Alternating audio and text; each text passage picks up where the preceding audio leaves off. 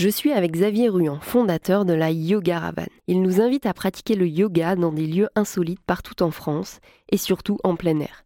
Nouvelles sensations et échanges avec les autres pratiquants sont alors au rendez-vous. L'environnement déjà va permettre d'avoir euh, des sons, des bruits qui diffèrent en fait des studios où, c'est un petit peu plus cloisonné, un peu plus fermé. Et puis selon les situations, on a, les bruits euh, de la ville ou, ou euh, des bruits un peu plus dérangeants. Là, ça va être ben, de reconnecter un petit peu avec le vent, avec le bruit des oiseaux, avec des choses très simples. Et puis il y a cet aspect connexion avec la terre qui va être possible en fait selon les lieux et qui me qui m'intéresse vraiment. Je me rends compte que même euh, sans, sans, le dire sur les pratiques, euh, moi j'ai des tapis, je propose des tapis, mais très très facilement les gens par certains certains moments se mettre euh, les pieds les pieds dans la terre, voilà directement en connexion avec le sol. Et, et, ça, on en parle dans le yoga, la connexion à la terre.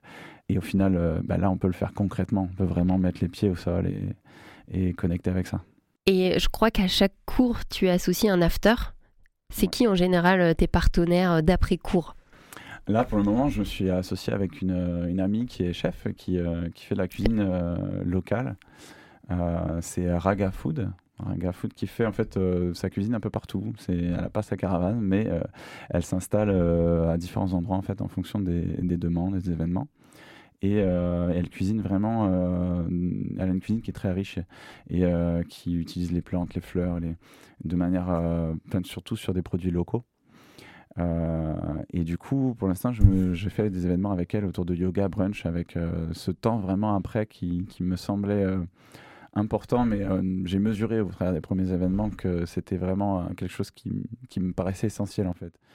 Il y a un truc hyper intéressant de pouvoir échanger, rencontrer des gens juste après une pratique où euh, ben, on, il s'est passé quelque chose pour certains, rien pour d'autres, mais où on a pris du temps pour soi, où on s'est un petit peu ouvert à une écoute euh, euh, vers l'extérieur et, vers soi, et où on peut être un peu plus propice à, échanger sur des sujets même un peu plus profonds. Suis rendu compte que même sans rien animer, en les discussions, tout à fait, allez mon train. Voilà, ça fleurit, ça fleurit, et puis ça, ça va dans la continuité du yoga, donc c'est plutôt riche et et moi, c'est aller à, l'encontre à la rencontre des gens, c'est justement ce que j'entendais par le yoga, et là encore plus par ce moment passé après. Là, on a l'impression qu'on voit euh, le côté un peu tout rose de euh, la yoga Ravan. C'est quoi finalement le plus gros challenge euh, auquel on fait face quand on monte une activité mobile? Alors, je dirais même qu'il y a deux gros challenges. Ça va être de pouvoir rayonner, d'avoir ce rayonnement justement pour voyager plus loin, euh, se faire connaître là où on ne connaît pas. Parce que là, on est d'accord que l'objectif, c'est de, de rayonner à travers toute la France, voire même ailleurs où tu peux emmener la caravane. Exactement. Je me... C'est un tout petit projet, mais je me fixe pas de limite. Euh, et pas de frontières. Et pas de frontières non plus. Euh, on verra où ça, me, où ça me mène, c'est ce qui est un peu grisant. Et puis, c'est justement de s'adapter à, bah, différents lieux, différents événements, tout ce qu'il peut y avoir, euh, les éléments imprévus. Euh. mais ça, ça va grandir avec le temps, je pense. Et je suis sûre que tout le monde se pose la question, mais comment tu fais quand il pleut?